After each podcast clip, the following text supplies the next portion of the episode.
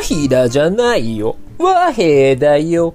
さて、このチャンネルは俳優の傍ら、ダイエットインストラクター、フードアナリスト、心理カウンセラーの資格を持つ、私、コージこと黒沢コージが、30代、40代のための飯と体、ライフスタイルなんかをリスナーの皆さんとシェアしていくチャンネル、名詞からでございます。さて、今回もよろしくお願いしますよ。さて、前回はですね、真面目だったね。なんだかね、説得力ないね、コージーだとね、ちょっとね、普通の大人にはね、あんま必要のない話だったかもしれないけれど、まあちょっとコージーが最近思ったことだったんですよ。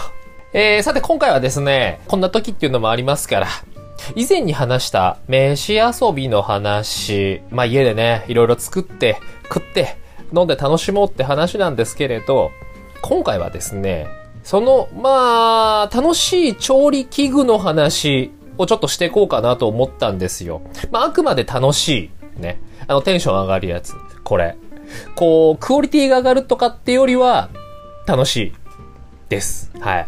もちろん、うん、まあ、家族とか、恋人、そしてね、お一人様、ソロでも、ちょっとこいつがあると、こいつがあってこんなん作るとテンション上がっちゃうんじゃねっていうようなやつ。テンションぶち上げとまではいかないけど、こんな時のね、お家で、こう、家飲みの時とか、休みの日、ね、ちょっとテンションのグレード上がっちゃうよっていうやつを紹介していきたいと思います。さて、えー、ちょっとね、まあ、いろいろ紹介する前に、まあ、個人のちょっと話になっちゃうんだけれど、まあ、以前はですね、ブリブリに外で飲み、飲みまくってたわけです。飲み散らかしてたわけですよ。はい。まあ、とはいえ、まあ、それでも週に1回とか2ぐらいだったんだけどね。うん。まあ、はしごは当たり前ですよ。2軒3軒当たり前。で、もう酔うまで飲む。程よいところでやめない。酔うまで飲む。でもね、そこそこ結構工事綺麗に飲むし、いや、強いよねって、まあ、言われてたんですけれど、まあ、お察しの通り、今じゃですね、いろんな理由ですっかり外飲みもしなくなり、ええまあ、体とか体とか体とかコロナとか、ねえ、外飲みもしなくなり、できなくなり、ええまあ、行ったところでね、もう数杯だけで、ああ、もういいやって。なって弱くなっちゃったんですね。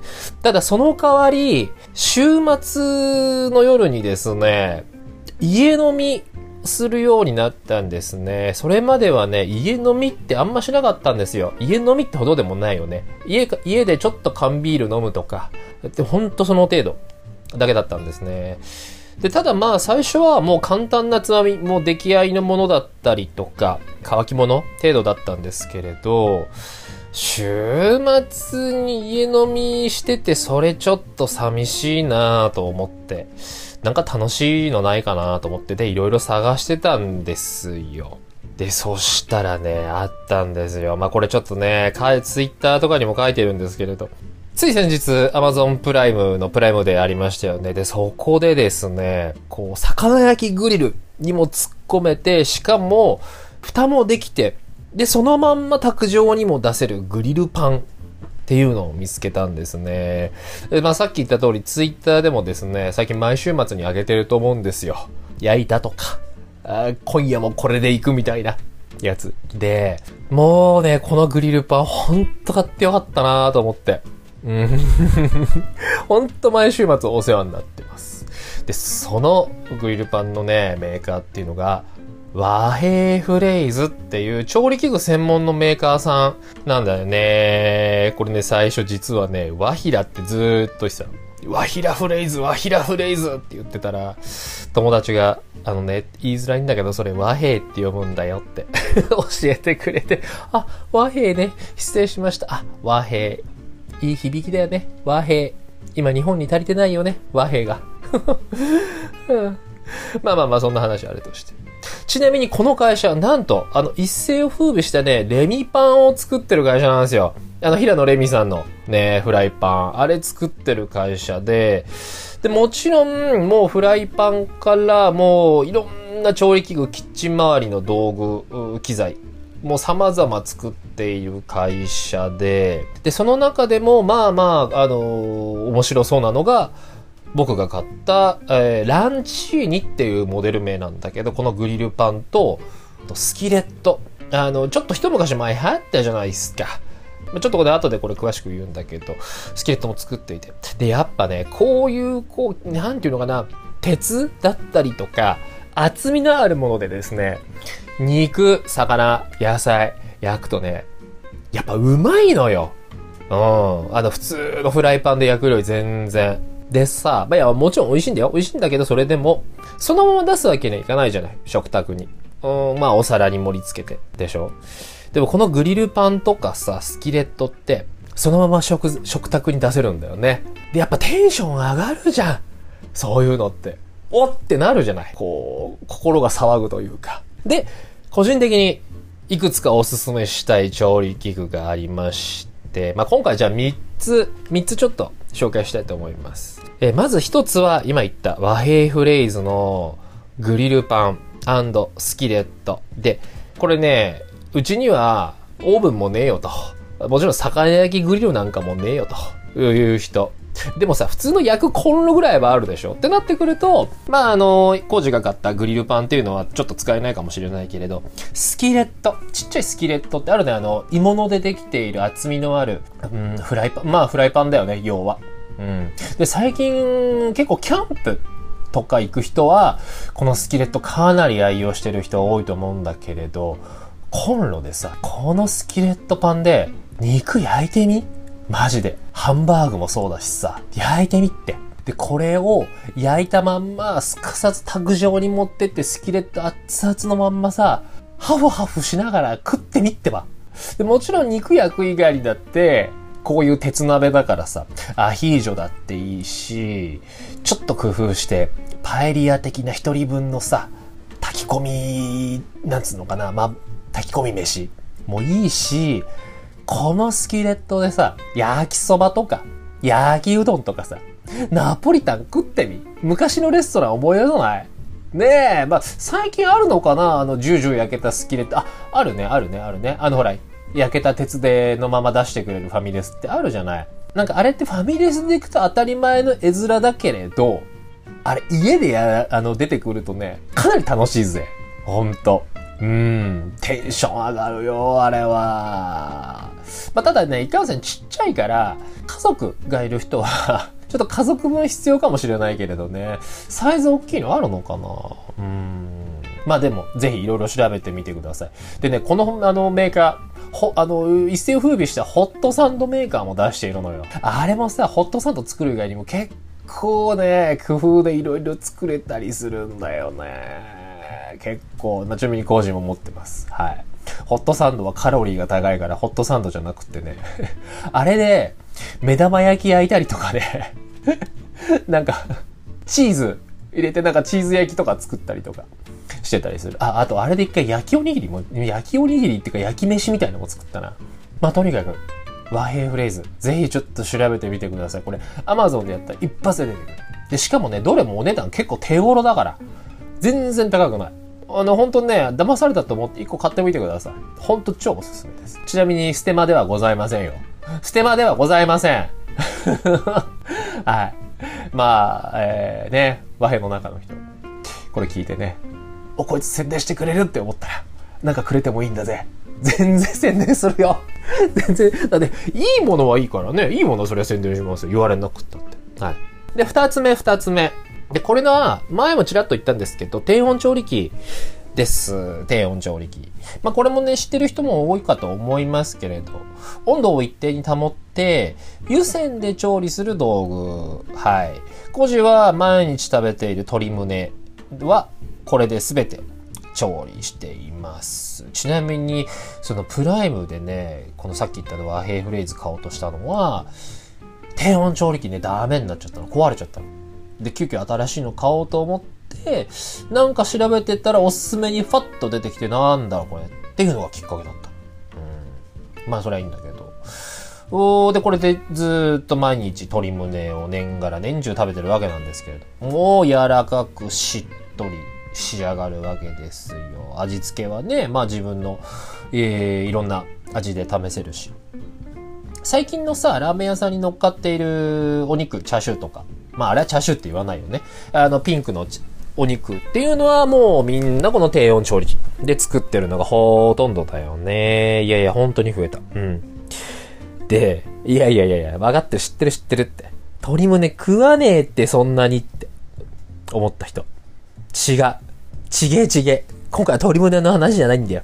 鶏胸じゃなくて、柔らかくて、しっとりした豚肉はどうよ？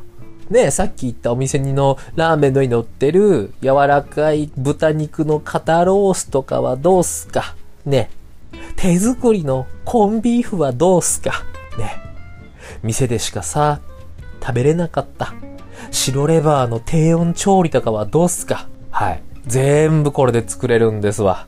全部これで。まあ、コジが実際にいろいろ試したのはさ、この豚肩ロースのでっかい塊を一晩、まあ、じっくりゆっくり低温調理をして、で、その中に、まあ、いっぱいハーブとかを詰めて洋風の味にしたんだけどね。で、それをハムの、市販の売ってるハムあるでしょ？あれの一歩手前ぐらいの食感にして、これを冷えたまま、冷えたまま黒胡椒をたっぷり振ったり、粒マスタードをつけたコールドポークにしたっていいし、あえて、ちょっと生っぽく仕上げて、最後にフライパンで香ばしく焼き、焼き目をつけたローストポーク。これもいい。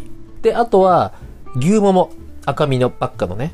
牛ももも、これもまた同じく長時間加熱をして、で、そしたらそれをほぐすのよ。ほぐして、その、こう、牛から一緒に出てきた、こう、なんていうのかな、ドリップというか、肉汁っていうのかな、それは一回煮詰めたりしてさ、それで煮詰めた汁とそのほぐした牛肉をタッパーとか詰めて、これね、二晩ぐらい寝かすんだな。そうするとね、コンビーフになるのよ。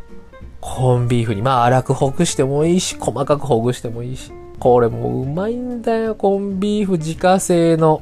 うん。どうしても缶詰のコンビーフってちょっと油臭いなって思ったりするじゃない。自家製だったらそんなことない。うん。これをね、飯と一緒に食うとかさ、たまんないぜ、本当に。でね、レバー。これ。まあ、個人、鶏レバーでしかやったことがないんだけど、この鶏レバーもですね、まあ、美味しくなるのよ。ちゃんと火は通ってるんだけど、もうねっとりみたいな。あの、ガトーショコラみたいな食感。ねっとりとろりみたいな。ああいう感じ。で、これもね、やっぱり、ジップロックに、えーハーブと、オリーブオイルとニンニクとか、鷹の爪とか入れて、コンフィにしたのよ。で、このコンフィがまた、うめえのなんの。本当に、超うまかった。これ、いや、うん。あのね、ど、どっかのお店で食べたコンフィよりも全然美味しかった。自分で作ったやつの方が。本当に、これとね、スパークリングワインの相性、最高よ。うん。ただ、ただ、これ本当に要注意で、これ大真面目な話。ちょっと興味持って、じゃあやってやろうかなって思った人は、やる前にですね、えー、温度とか時間のこと、これある程度勉強してください。え、ここで言うとすごく長くなるんで。はい、お決まりの自分で調べてください。これです。えー、一応ね、厚生労働省だったかな？うん。食品衛生を扱っている部署はそこだ、うん、確かそうだったな。で、一応規定があるわけですわ。はい。決まりが。えーお店で出していいのは、ちゃんとこの、この温度で何時間殺菌してくださいよって一応必ず規定があって、これを最低ってわけではないけれど、まあでもとにかく、調理工程だったりとか、その最低限の知識があった上で、作ってください。衛生管理もしっかりしてね。で、実際今流行りすぎてて、そのあたりの衛生管理だったりとか、ちょっと熱の問題とか、ないがしろにしすぎて、食中毒流行ってるらしいのよ。本当に。あの、ピンクの方が映えるからっつって、え、マジで生っぽいの出して、で、しかもそれ放置しちゃって、食中毒っていうのが起こすので、で、ましてや今この時期暑いでしょ。本当に要注意です。こればっか。ただそれだけしっかり守ったり、個人で楽しむ分とか。うん。で、あるんだったら、ちょっと試行錯誤してみてください。これに関してはいろんなサイトで紹介してるんで、ぜひ見てみてくださいな。で、これね、一応 Amazon でもいっぱい売っていて、ピンからキリまであるのよ。うん、まあお金にある、うセレ、余裕のあるセレブの人はですね、えー最上位クラスのボニークとか、アノーバっていうね、えー、おしゃれな洋物のいいやつ買ってみてください。はい。で、三つ目最後にこれ。これがね、うーん、そうね、これもいいよね。ただちょっと工事は持て余すなと思ってんだけど、これ。卓上ロースター。はい。卓上で炙れってことよ。卓上で。うん。で、実際、今回のコロナのことで、えー、ガスボンベだったり、コンロの生産の大手、岩谷。ここはですね、家庭用ロースターとか、ボンベの売り上げ、かなりやっぱ増大したらしいんですよ。おうち需要で。うん。ただね、業務用の LP ガス需要がかなり落ち込んで、大変みたい。結構大変みたいです。はい。で、このお値段もですね、いいのになると、1万円とか1万円オーバーするぐらいですね。で、まあ、いやいやいや、焼かねえよと。煙とか匂いすごいし、家の中でできるわけないだろうっていう人もいるけれど、最近はさ、見た最近のすごいんだぜ。無煙ロースターってあるのよ。卓上の。まあ、いろんな工夫してあって、なるべく煙出ないようにっていう工夫がしてあるやつなんだけど、確かに、これね、一回、えっ、ー、と、家じゃなくてね、お店で同じものを見かけて、お店で経験をした、体験をしたんだけど、確かに煙はね、少ない。うん。従来の普通のあの焼肉のロースターに比べたら本当に少ないです。で、あと注意として、カルビだったりトントロ、この油の多い肉を、だ油の多いお肉だったり、とタレ、タレに漬け込んである肉、あるよね。これを焼いたら、そりゃ、出るよ、煙。一気焼きしたら特にね。うん。で、ここだけ守ってくれれば、家でもね、結構できるよ。本当に。うん。まあね、やっぱりホットプレートじゃなくってさ、あの、ホットプレートね、あの、鉄板の。あれは家に置いてあるよっていう人とか経験したことあるよっていう人、まあ結構いると思うけれど、やっぱりね、網だったりとかさ、熱源がこうしっかりしたもので焼くと、やっぱり美味しいしさ、ほら、ホットプレートって油落ちないけれど、ちゃんとした網でやってる焼肉ロースターって、あの、油がきちんと落ちてくれるじゃない。油が落ちるのと落ちないので、やっぱ全然違うのよ。味って。やっぱね、美味しいしさ、あの、楽しいじゃん。ちなみにね、コージはこのロースター持ってないんだけれど、俺七輪持ってるのよ。七輪。まあ、昔はね、七輪でね、断るごとにいろんなもん炙りまくってたわけです。本当に。台所のね、換気扇の真下とかで焼いてたりしてた。うん。で、これなんだけど、さっき言った、その、ロースとか、鶏胸、し、えー、とか、野菜とか、ししゃも、みたいなのを炙るぐらいだったら、言うほど煙もね、そんな出ないっす。うん。で、やっぱその、なんつうの、熱源にも気をつけて、なんかこう、ゆっくりタラタラタラタラ焼いてけば、結構ね、焼けるもの。うん、家の中でも。本当に。あと今はさ、一人用のこう、ちっちゃい卓上七輪っていうのもあるのよ。か、えっとね、一人用のこう、一人と言わないけど、家庭用のちっちゃいこう、焼き鳥用のコンロっていうのかな。あったりするの。あれでさ、一人焼き鳥なんていうのもオツだよね。実行一人でじっくりじっくりこうコロコロ転がしながらさ、ちょっとシュールかもしれないけれど、あれも楽しいと思うんだ。まあただね、ほんとね、これさっきも言った通り、油が多い肉とタレ肉は絶対、えー、避けてください。煙、えー、匂い、これすごくなっちゃうんで。タレにしたいんだったら焼いてからタレつけて食べて。ね。はい。まあ、そんな感じで駆け足で3つ紹介してきたけれど、1つ目グリルパンスキレット。2つ目低温調理器。3つ目卓上ロースター。まあね、これ全部話して思ったんだけど、やれ全部肉がどうしたこうしたばっかだよね。ほんと。うん。ただまあ、どれもさ、お店とかに行ったら当たり前に見る光景なんだけれど、お家、自宅、ね、卓上ではなかなか見かけない光景だと思うのよ。まあだからこそ普段のこう卓上ね、に非日常の味だったり景色っていうのがあるとテンション結構上がるんじゃないのかなって思うの。うーん、工事そうだったね。まあ今でこそさ、つく、ほんと作らなくなっちゃったけれど、前はね、ずっとこう、お付き合いしていた彼女がいて、一緒に暮らしていたいたりしたので、やっぱりずっと料理作ったりとか、週末にこんなんどうっておしゃれな料理で 作ってあげたりとかしてて。で、やっぱそうするとすごくこう、楽しかったし、豊かな時間だったなっていうのが分かったからさ、うん、なんだろうね、こう、雨が続いて外出れないとかさ、なんかこう、まあ、いろんなことがあって、ちょっとこう、テンションが落ち気味な時でも、週末にちょっといいお酒あげ、開けたりとか、ちょっと非日常なことをしたりすると、テンション上がると思うんだよね。家でもさ、だんだんだんだんネタ切れしてくるじゃん。ね。テイクアウトとか、デリバリーとかももちろんいいかもしれないけれど、うーん、ちょっとこんなことでテンション上げたいなって人、ぜひお試しくださいませ。うん、あ、最後に、結構大事か、かなり大事かもしれない。この手の飯、面倒な飯、準備、片付け。女子は大体嫌がるからね。女子は嫌がるよ、この手のことは。本当に。家族いる方、パートナーいる方、ね。一緒のこう、家の中とか空間でもしやろうっていうんだったら入念なプレゼンの準備と最初から最後まで片付け、準備、全部自分で面倒を見ましょう。はい。この手のことを女性に投げると大概嫌がりますんでね。そこだけ要注意そんな感じで今回は楽しくなるテンションが上がる調理器具の話してきました。いかがだった？たでしょうか今回も長くなっちゃったけれど最後までお付き合いどうもありがとうございました。それではまた次の飯からで。バイバイ。